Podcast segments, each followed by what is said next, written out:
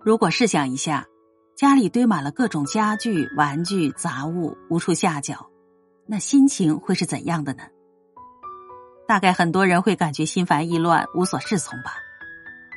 我们的心灵同样如此，一路走来，装满了俗世的酸甜苦辣，积累了丰富的人生阅历，但是也增加了生活的重量。好的人生需要积累厚度，更要清空冗余。首先，我们要清空经验。我们常常听到一种夸奖人的方式，就是“你很有经验呐”。在很多人的认知里，经验越多，意味着知道的就越多。大多数时候，经验确实能够帮助我们更高效的解决问题，但是太过依赖经验，有时候反而成为画地为牢的束缚。有一位作家曾经说过：“人生就像行走在海里的船，所有的经验在海啸面前都是空白。若你觉得只有一个老船长就已足够，或许下一场海风就能将你席卷到海的对岸。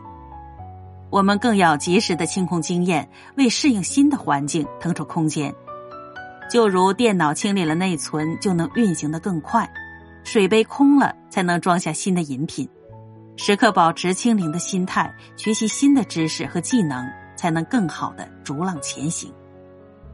其次，我们要清空物欲，内心装着太多的欲望，就会被物所累，追逐功名利禄半生，蓦然回首，才发现丢了最为宝贵的幸福。从前有个大财主，家财万贯，衣食无忧，可是他并不幸福，每天都担惊受怕。既怕家里的仆人趁着他睡觉的时候谋财害命，又怕江湖大盗潜入府邸将他的财产洗劫一空。有一天，他正愁眉苦脸的坐在路边叹息，一个樵夫走了过来，就问他发生了何事。大财主回答说：“我的金银财宝数不胜数，可就是感觉不大幸福。你说这是为什么呢？”樵夫听完，轻轻的放下了肩上那沉甸甸的柴火。用袖子擦擦脸上的汗，舒心的说：“对我来说呀，幸福很容易，放下就是幸福。历经沧桑、看透世事的人都懂得清空物欲，回归本心。幸福的标尺从来不是金钱、财富和地位，而是内心实实在在的感受。最后，我们还要清空烦恼。